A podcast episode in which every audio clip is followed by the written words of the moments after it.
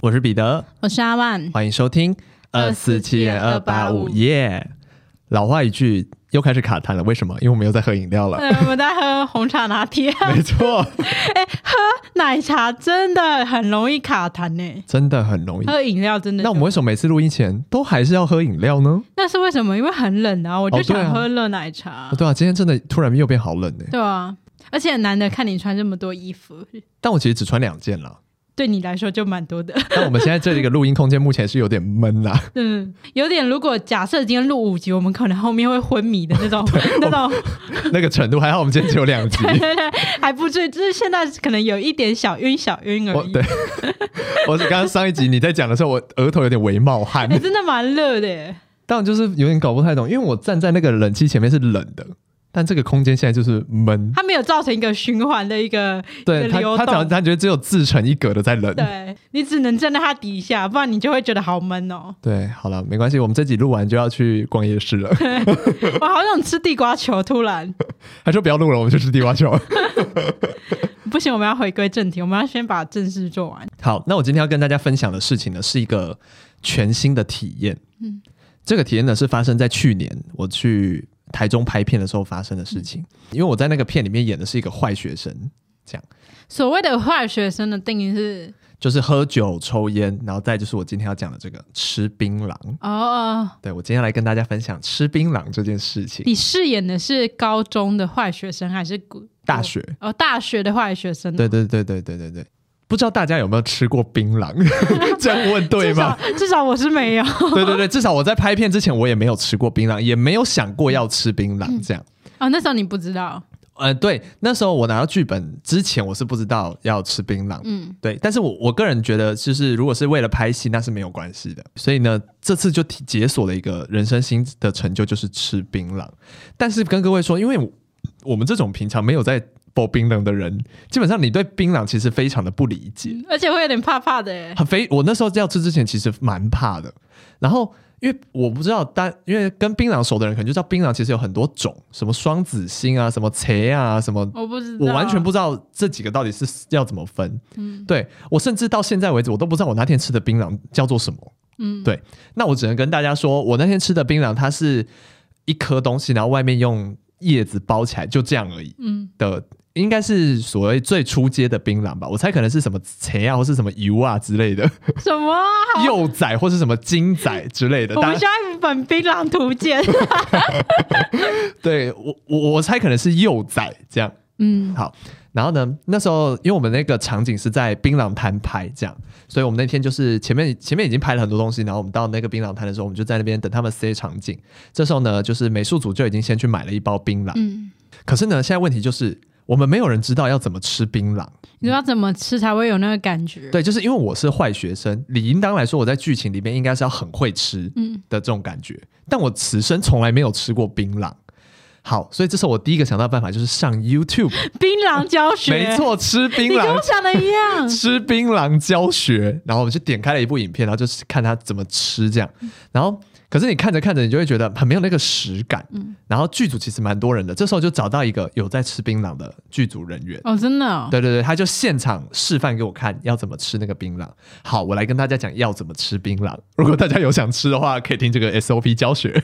我建议大家是不要吃了哈，就槟榔有。我们当做一个分享。对对，一个新奇的体验。这样好，我那天拿到的那个槟榔呢，它会有一个比较硬的头。这样，嗯、那吃这个槟榔呢，你要先把那个硬的头咬下来。然后这个地方我们是不要吃这个头，所以我们这个头要把它吐掉。哦，吐掉之后呢，剩下的东西我们就可以放进嘴巴里，然后就嚼嚼嚼，嚼嚼嚼的时候呢，你一开始会有点反胃，因为你没有吃过这个味道，因为它绝对称不上好吃的东西，你懂吗？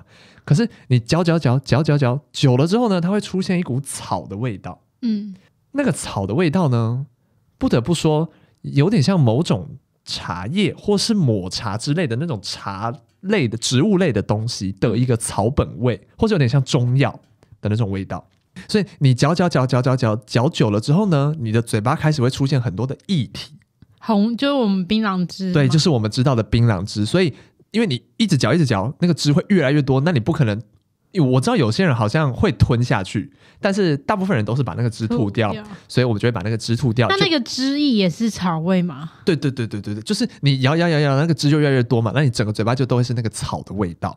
然后这时候你就把它吐掉，就变成了大家在地上会看到的那种槟榔汁。好，那你再继续嚼嚼嚼嚼嚼到最后一个阶段的时候呢，它会有点干掉，变成很像渣渣的那种感觉，就是没有都没有汁了。嗯，这时候你就把它吐掉，那就变成大家看到的槟榔渣了。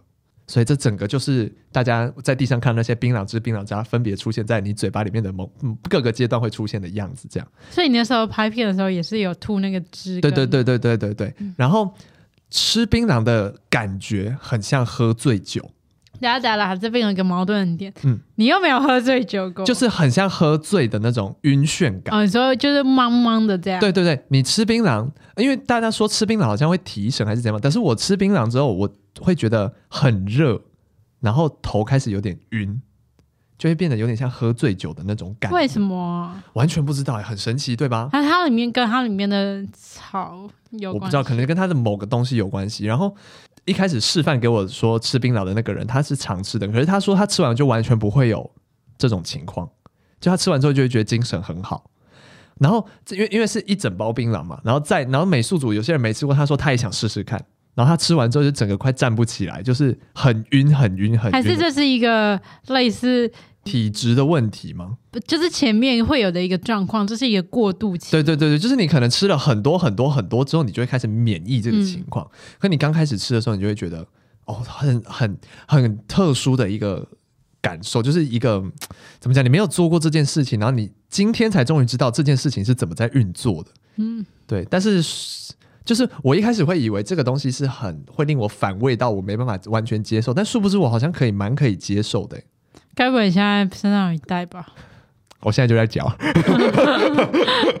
薄冰能配奶茶，没有了，没有了。就是这种东西，我意外的可以接受，但我完全不会想再次第二次，就体验过一次就好。对对对，然后我我不知道是我心理因素，还是是因为那几天拍片太操劳，我那部片拍完之后嘴巴就破洞了。还是吃槟榔，我就不知道是我吃槟榔还是怎样，可是也有可能是熬夜或是太累或什么之类，嗯、就是免疫力低下，那天嘴巴就那几天嘴巴就破洞，好痛哦。没事，吃一颗消炎药，插一个口内膏就好。我最近我最近也嘴巴破洞，哎，这是量子纠缠吗？我但我最近蛮好的，对，所以就是不知道大家有没有吃槟榔的经验，如果没有的话，我这边分享给你听，吃槟榔就是这样子的感受。嗯，蛮蛮懂的，就是你。讲的蛮详细的，对，但是还是不建议大家吃槟榔，对啊，毕竟吃槟榔是伤身体的，有害身体健康啦。对，就是以其他东西代替冰、嗯，maybe 少量偶尔，嗯，可以啦。对对对。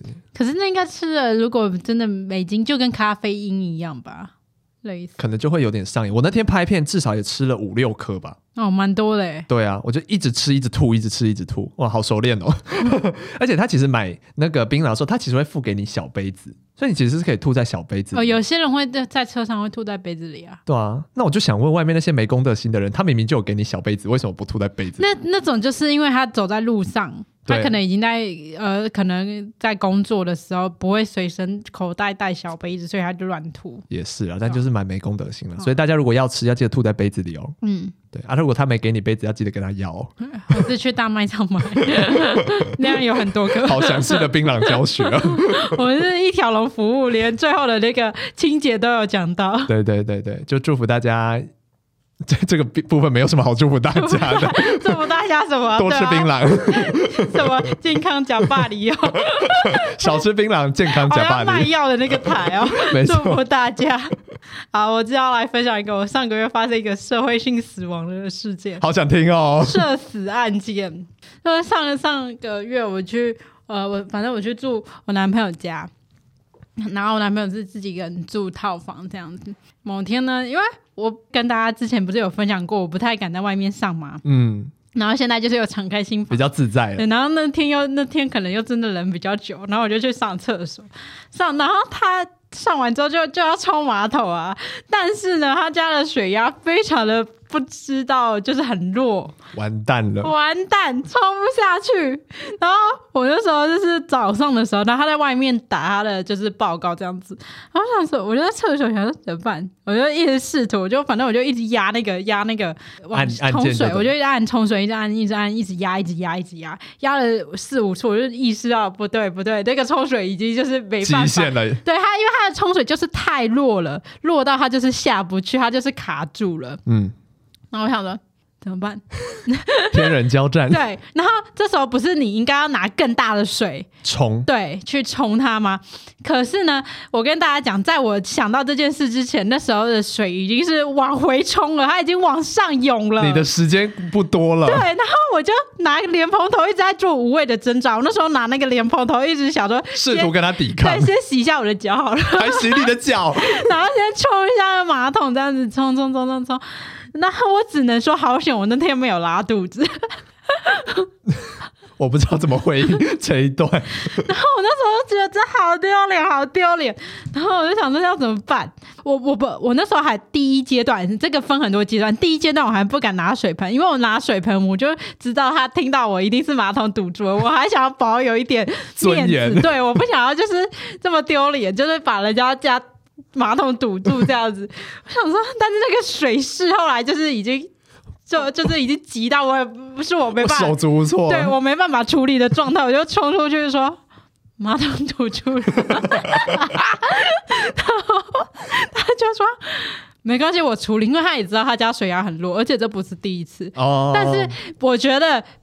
就是我心里还是有跨不过去的坎，因为今天是我的产物。嗯，就是假设是自己面对自己的产物，我觉得还好。可是你要面对别人的产物，我是觉得有点恶心。嗯嗯嗯嗯。然后我就说没关系，你告诉我你的处理方法是什么，我自己去用。嗯。然后他就说，那你就去拿那，他就拿一个大脸盆给我，他就他就去装水，把这个脸盆装满，然后用一个就是。用力，然后把它往回倒，它就会下去。然后我就我就拿着那个脸盆，就是跑到厕所，又再去尝试这样子。然后我就尝试两三次，我又失败了。然后我又出来说下不去，好无奈那个口气，真的下不去。然后他就说没有，你除了要用力钻，你还有一个特别的角度。我是想说那是什么角度？我不知道。然后我我就说，他就说你如果不行，我就帮你用。我等我打完这个报告，我就去帮你用。那我就说没关系，我再试试看。我又再进去试了两次，还是下不去。好顽强的。真的，的排泄物 跟你本人一样，好顽强啊！哦，那时候真的是觉得很丢脸。然后出来之后，我就跟他说办不到，哎，你还是帮我用好了。他说好，他打完报告用。然后在他打报告的时间，我就躺在他的床上看着天花板，想着我怎么这么丢脸？我的人生到底有多荒谬？然后我就我后来我就悲伤五阶段，然后开始，然后我就后来到后期，我就把我自己脸遮住。我好丢脸，然后他还是在打他的报告，就说他没事没事，他会处理。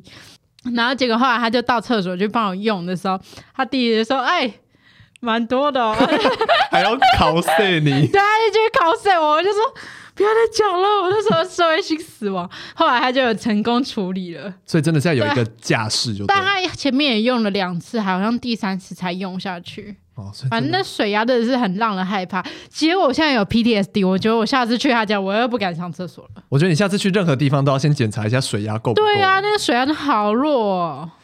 怎么会有水压很弱的马桶？其实我知道很多地方都有，可是你不觉得这很不 make sense？对啊，很不文明哎。对啊，台湾这么有，有时候吃比较多，大比较多怎么办？怎么办呢、啊？而且我前几天上厕所前。嗯，那还但还好是小号，嗯、就是上厕所的时候呢，我就上完厕所，然后我要冲嘛，水箱里怎么没有水啊？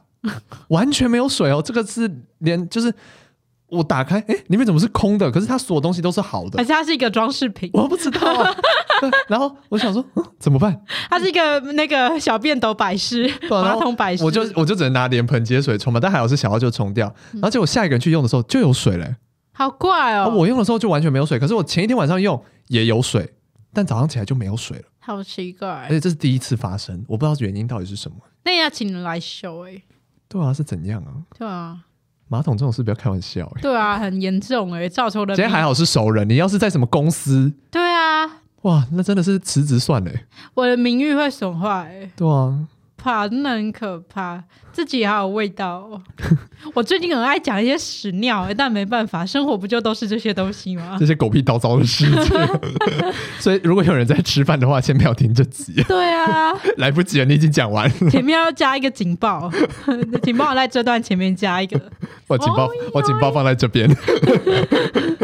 真的很丢脸。我那时候那一天说，就是最多的词就是丢脸。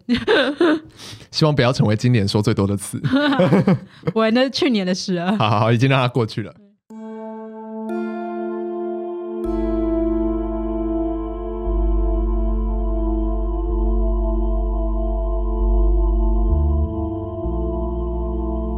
那我们现在进入今天的案件。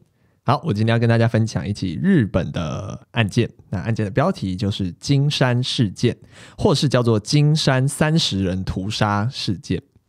好，时间呢是发生在比较早，一九三八年的五月二十一日。地点呢是日本冈山县的西加茂村。那其实要跟大家说，加茂村这个地方其实并没有在日本金山市里面，对，它其实原本是在金山市的外面。但是后来是经过就是都市整并之后，这个西加茂村才被规划在这个金山市的管辖之中。所以这个案件呢，也有以犯人的名字来命名的说法。好，那这个凶手是谁呢？凶手叫做都井陆雄，一九一七年出生在日本冈山县的加茂村。陆雄的父母呢，其实在陆雄还很小很小的时候，就因为肺结核的关系去世了。所以陆雄和他的姐姐呢，其实基本上是由他的奶奶照顾长大的。后来呢，他们全家就搬回了奶奶的故乡，叫做贝尾村，那也是在那附近的一个深山里的小村庄。这样，好，那其实都井家呢算是小康的家庭，原本其实家里就有一定的资产了，再加上那时候其实还有下田工作啊，所以其实生活过得还算不错，在那个年代来说。陆雄呢从小的身体状况其实没有很好。所以呢，奶奶算是管他管的蛮严的，就是会把控他外出的时间之类，因为怕他在外面发生什么事情就找不到人啊。甚至呢，就是陆雄其实比同年龄的人还晚一年才接受义务教育。那其实我们这样听下来，其实就知道奶奶其实很担心陆雄的身体状况，所以她其实很宠陆雄，是很对他保护有加的。对对对，百依百顺的这种状况，就是只要陆雄在学校有任何风吹草动，奶奶就立刻请假把他带带回家。对，所以其实陆雄在学校缺席的状况算蛮严重的。但其实呢，虽然他缺席状况很严重，但总的来说，其实陆雄的个性算是蛮温柔的。然后没有因为奶奶很这种全方位的宠爱而变得很傲慢或者个性不好之类的。甚至在学校的成绩其实是算不错的。对，读书这部分算是蛮有天分的。所以其实老师都建议说，陆雄应该要继续，因为他这刚讲的是读小学的期间嘛，都建议他应该要继续读国中，继续升学这样。但是呢，继续升学的计划就遭到了奶奶的反对，所以他的学历其实就停在了小学毕业而已。那原本身体就已经欠佳的陆雄呢，在小学毕业后没多久就染上了胸膜炎，就也是肺部的一些疾病，这样，那就被医生下令说他要好好养病，不要做一些劳力活。所以他原本有下田嘛，那他现在也不用去下田了，所以他整天就是游手好闲，在村子里闲晃。好，那虽然后面就是有比较康复的差不多了，就开始又回去读书，但是其实从陆雄得了这个胸膜炎之后呢，村子里面就开始出现了一些谣言，因为其实那个年代有点民智未开，然后大家对于医学的知识都不是那么普及，所以很多人都说，其实肺结核这个病其实是会传染，但是它不会遗传。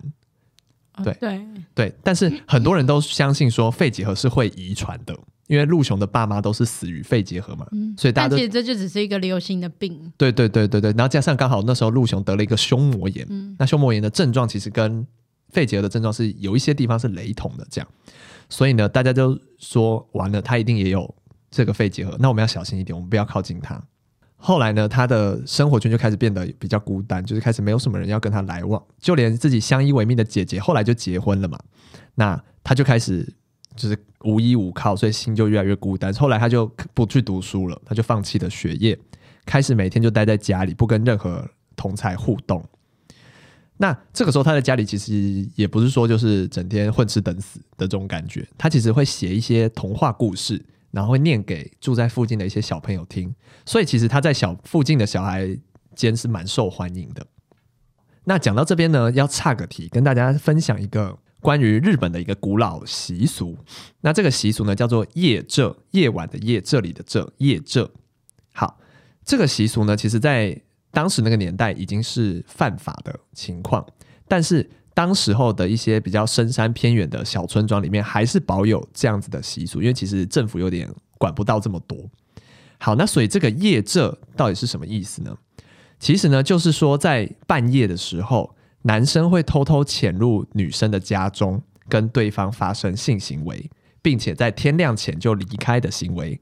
对，以现代化来说，就是约炮的概念。这个习俗的作用是什么？就是就是他为了什么目的啊？就是为了性。性的目的，你说延续子后代的感觉？没有，就是因为有些这种情况的发生是会发生在人妻跟就是陌生男子。哦哦，对，所以就是，所以说如果还没有就是这条法规之后，这件事是合理的。对对对，就是会有一个这个习俗在，就是男、嗯、男生通常是男生潜入女生家啦，嗯、但也有少数是女生去男生家这样。比起约炮，我觉得比较像变态。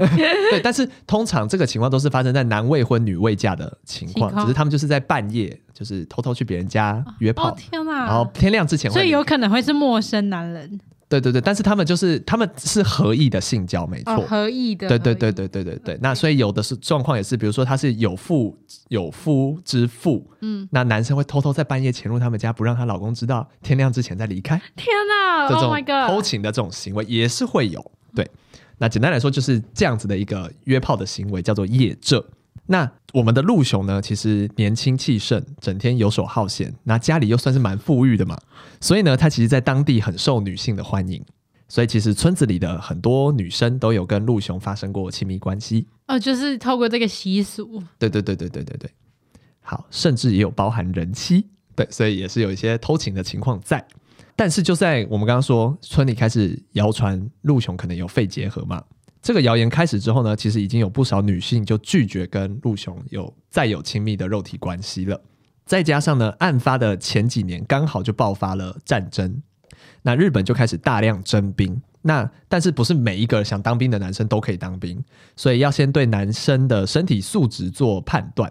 那身体素质可以分成甲乙丙丁不同的种类，这样。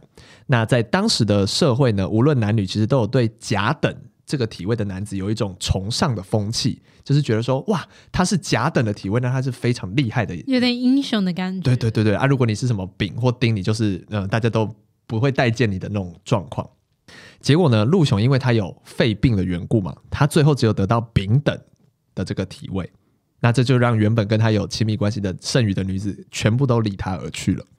那就在同一年呢，陆雄因为就是因为村里开始有各种谣言嘛，所以他就是觉得说。他一个人自己一个人会有点危险，这样，所以他以防范猛兽为由，就购买了一把散弹枪，而且常常会拿着枪在村子里面闲晃，所以其实让人家的观感不太好，因为你有一个人一直拿着枪走来走去，对啊，有点可怕，有点危险，有点危险。对，那对于陆雄为什么要买枪的真正动机，其实众说纷纭。有的有一个说法就是像我刚刚说的嘛，因为他征兵没有过。所以他就被村子里面的人嘲笑，有点霸凌的这个状态。所以他买枪其实是为了防身用。那也有一说是说，他只是不想在在夜这这个行为的时候呢，被女生拒绝，要威吓对方用。哦，对，想强迫女生跟他发生性行为的这种情况使用这样。但具体到底是为什么，我们也不得而知。但是呢，后来发生了一件小事，也其实也不算小事，反正就发生了一件事。那个时候呢，陆雄的奶奶刚好生病了，但是陆雄的奶奶就有点拒绝服用药这样子，然后陆雄就很苦恼，因为奶奶不吃药，身体就越来越差。这时候他就想了一个方法，他就想说，那就把药掺到味增汤里面，就骗奶奶把味增汤喝掉，这样就有吃到药了。结果呢，这个放药的过程被奶奶看见了，奶奶就报警了，因为她以为孙子要毒毒杀他，害他，对。那后来发现是虚惊一场嘛，可是就被查到陆雄家里有很多枪支，这些枪支就被没收了。哦，你说因为来调查这件事，就是对，顺便就把这些枪支给没收了。后来呢，他其实还有在透过别的管道，就是有买到别的枪这样。好，那于是呢，就来到了案发的前几天。那可能是因为长期被孤立，以及就是被很多女性背叛啊什么之类。那一年二十二岁，他才二十二岁，二十二岁的陆雄就决定要复仇了。那为什么会选在五月二十一号这天呢？是因为刚好曾经跟自己发生过亲密关系的比较多次亲密关系的两位女性，这两位女性后来都嫁去了别的村庄，刚好他们会在五月二十一号这天回来村子里面。好，所以选在五月二十一号这天。那在案发的前几天呢，陆雄就已经开始在写遗书了，写了漏漏等，写了非常多的遗书，就叙述了自己的心情，还有对家人的亏欠，尤其是对自己的姐姐。对，那他在给姐姐的那份遗书中就说到呢，希望姐姐要好好治病，请在世上好好活下去。好，那此外呢，陆雄也会骑脚踏车到隔壁的村庄派出所，为什么呢？因为他要计算说他在自己的村庄杀人之后呢，村民要花多久时间才会到隔壁派出所报警？报警这段距距离他要花多久时间？他要算一下这个时间要花多久，等于就是他非常缜密的在计划这次的复仇。时间来到五月二十号下午四点左右呢，陆雄依然在就是案发现场，就是他理想的案发现场，他在规划这个案发的行凶的路线，所以他就在这几个住宅区之间来回穿梭，看哪一个路线杀可以杀最多人，然后最完美的路线。这样，晚上五点左右呢，他就爬上了电线杆，然后把电线给割断，就造成了全村大停电。可是因为我们知道那时候其实是战争期间嘛，停电这种事情是很常会很常会发生的，所以其实也没有什么人通报相关单位说停电，大家只觉得说啊，可能就是又停电了这样。好，于是时间就来到了五月二十一号凌晨一点四十分左右呢，杀戮就正式开始了。陆雄呢就穿着那种日本的那种学生制服，黑色的立领的学生制服，打着绑腿，脚踩二指胶鞋，头上呢就用毛巾卷起来，然后两边各插了一支手电筒。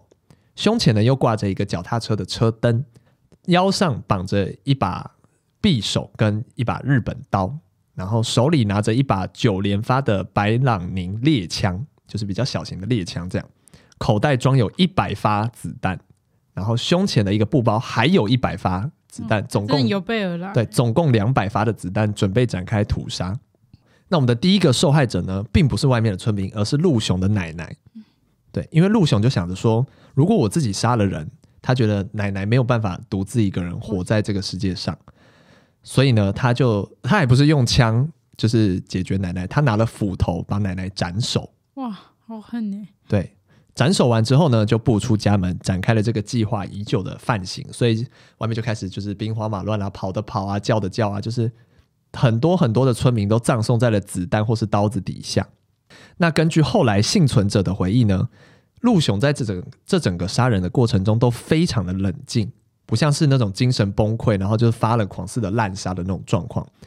他杀的人呢，全都是自己怨恨已久的人。哦，他是有目，他是有目标性的。例如说，对他造谣的那些村民，嗯，或是那些背叛了他的女人，或是那些有霸凌过他的人。比如说，他面对一位就是怀有怨恨，但是此刻就在跟他求饶的一个老妇人嘛。那这时候陆雄就跟他说：“我本来跟你无冤无仇，但是你抢走了我的结婚对象，所以我不得不杀你。”等于他杀人之前啊，有的人还会跟他讲一些道理，这样。然后呢，他就把开枪造成老妇人的重伤。那假设他今天突然有一个没有说过他坏话的老人跑到了他的面前，陆雄就会只看他一眼就让他离开了。他又杀到了某一家的门口呢，主人就向陆雄求饶说：“我们绝对不会向外通报，就请他放过，请陆雄放过我们。”这样。那陆雄就回应给他说呢：“哇，你们真的很爱惜生命，好，那我就放过你们。”他就走了。对，所以他你要说他杀人有一些道理吗？好像也有一些道理，但他又杀了很多人，好像也没有什么道理。他很像一个杀人机器，会先判断说你有合格了，对对对对，你才会杀这样。好，总之呢，那一晚总共有三十人丧命，那有三个人轻重伤，死者中呢，总共有五名未满十六岁。那陆雄呢，一共闯入了十一间民宅，然后有三间被灭门，四间呢有一个人生还，那剩下的民宅里面的人都有成功逃生。好，大约屠杀了一个半小时之后呢，陆雄就来到了隔壁的村庄的一户人家，因为他想要借纸跟笔。那那个被闯入的人家就被吓到了嘛，就是怎么有一个浑身是血的人，然后突然闯到这里，闯到我们家来。但是陆雄呢，在借纸跟笔的时候呢，就认出了这一户人家的小孩。曾经是很爱听他说故事的其中一个小孩，这样，所以呢，他就跟这个小孩借了纸跟笔。之后呢，他就跟这个小孩子说：“你要好好用功读书，以后要做出一番事业来。”然后就离开了。离开之后呢，他就前往了三公里外的先知城山的山顶，写下了就是他借来的纸跟笔，其实为了在他最后的遗书要再多加一段这样。那完成了最后的内容之后呢，就将猎枪的枪口朝向自己，他就开枪自尽了。最终呢，陆雄的遗体在清晨五点就被人发现了，结束了他染血的一生。好，那其实我们都知道他留下了很多遗书嘛，所以遗书其实交代了非常详细的犯案过程，包含他为什么要在这一天犯案啊？就像我们刚刚前面提过的，就是那两个他背叛他的女生都会回来嘛。那很可惜，也不是很可惜，很幸运的是，要他原本要杀的这两个女生都成功逃走了。嗯，可是有收留这两个女生的一家都被灭门了。对，就是好心收留他，结果全家被灭门，但这两个女生成功离开了。此外呢，他还也在遗书里面就反省说啊，有一些原本我要杀的人，结果他们已经先搬走了，所以我没杀到；或是有一些我要杀的人，结果被其他人阻碍了，我没杀成功之类的事情。那总之呢，这个屠杀的事件就对这个贝尾村影响非常的巨大，因为这个村庄原本就是一个自给自足的深山小村庄，所以他现在对一时间失去了大量的劳力。那整个村庄的生活就变得非常的困苦。那幸存者中呢，其实大多都是跟陆雄有可能比较近或比较远的亲戚关系。其中有一幸存的一家呢，也被怀疑说他们是不是早就知道陆雄有这样子的屠杀计划，而遭到了村庄的排挤。这样，所以等于说这种不实的谣言，即便在发生了这件事情之后，还是依然在进行中。嗯，那这个案件呢，因为陆雄自杀了嘛，所以其实很多事件的真相都石沉大海了。就在很多很多很多年之后呢，曾经有记者就去访问了当年事件的幸存者，就他已经很老了。然后他其实也说，他怎么都没想到陆雄会做这种事，因为他眼中的陆雄呢，其实是一个很温柔、很乖巧，甚至是很有读书天分、很有才华的一个孩子，甚至未来有可能会成为一名老师的这样子的人才。最后却落得这样的下场，其实是蛮令人不胜唏嘘的。所以呢，这个案子其实就被改编成了很多的日本文学、电玩游戏、电影等等，那也被当作是某个日本都市传说的起源。这个传说叫做山泽村都市传说。那这个传说是这样的：在昭和初期，在日本青森县有一个山泽村，那就发生了一个屠村的惨案。有一个男子深夜就发狂砍杀了村民，然后结束之后就自尽了。这样，那日本政府呢，为了压下这个案件，所以就封锁了这个消息，甚至把地图上三泽村这个地给拿掉了，就等于你在地图上找不到三泽村，抹灭了这个村子存在的痕迹。但是这个地方因为冤气太重，所以被人称作恶灵之村。好，那就相传说这个村庄的入口有一个鸟居和一个骷髅形状的石头。旁边会有个告示牌，写着：“从这里进入里面的人将无法保证性命的安全。”以上就是这个都市传说的内容。那其实这个传说原本只有少数的青森人知道，直到两千年左右被电视节目放送出去之后，才广为人知。对，但是究竟这个三泽村到底存不存在，其实没有人给出正确的答案，因为没有任何资料，地图上其实也找不到，所以才变成都市传说。但是，就像我们刚刚提到的，他的传说内容是说有一个男人屠这整个村，然后自杀嘛。那其实就跟今天讲的金山事件的案发过程很相似，所以才被认为说是这个传说的雏形。这样，以上就是这次的金山事件。啊，其实这个这个案件可以讲到最近那个霸凌事件啊，其实私刑教育呃私刑正义这件事情，对对对对对，对吧？就是当今天法律或是没有任何人帮你的时候，你要怎么自保？嗯，你会不会最后就只能变成恶魔？对。对，因为在当时那个年代，你看，你假设就换说陆雄，虽然他杀了人是最该，就是罪大恶极的，但是我觉得这件事就是因为没有任何人帮得了他，嗯，对，所以他真的太太痛苦，因为他等于被全村霸凌，对，对他可能找不到老婆，可能走在路上没有人要跟他讲话，他可能一直都很孤单，嗯，啊，所以这其实也会反映到现在也会有的社会问题，就是。谣谣言啦，或者是这种嗯、呃、不实指控，对，或是这种霸凌的现象，霸凌的现象，没错没错，就是你要怎么自保才是一个问题。嗯、对，我们当然都不希望这样的事情再发生，嗯、可所以所以到底是要选择？但我觉得好的是，比如说现在可能有很多的发声管道，嗯，你不是那真的那么的一个人，你可以申诉，对对对对，你可以有很多方法去求援。但可能在那个年代，你真的是别无他。再加上这个村庄太偏僻了，嗯、就是真的可以算是明智未开的那种小村庄，这样，所以只要有一个人说谁有这样的问题，大家就会很很快传。你看一一个晚上，可能大家都知道，大家都知道，而且大家都不会去查证，嗯、也不知道怎么查证，就是有人说我就信了，嗯的这种，所以大家对于现在很多的资讯啊，或是内容，不管是新闻媒体或什么之类，大家都要有对于呃内容的，就是要有媒体试读的能力啦。嗯，对对对，所以就觉得，因为很多是，我觉得像很多的那种，比如说最近很那个很很有名的韩国的那个有名的演员，就是因为被说李善均，对对对对，他就是也是自杀过世嘛，那其实就是有。蛮多关于说，因为我听到的一些部分细节是说，他是被指控吸毒嘛，但其实他的那个就是吸毒的那个检测其实都有过阴性的，全部都是阴性的。但是，嗯，我得到的资讯是说，警方却还是公布了他就是有这个嫌疑或什么之类，造成他很大的社会舆论的压力，就什么之类这样，所以才导致他不得已才走上了这条路。对，所以我就觉得很多事情在还没有得到结果之前，我们都先不要先轻易的下结论，嗯，会比较好了。没想到新的一年是用这么沉重的两集来跟大家开始，但是也有点警示意味啦。警示意味，希望新的一年我们都更谨慎的做事，保护好自己，好，过得健康快乐。好，没错。好，以上就是今天的节目了。我是彼得，我是阿万，我们下次见，拜拜。拜拜。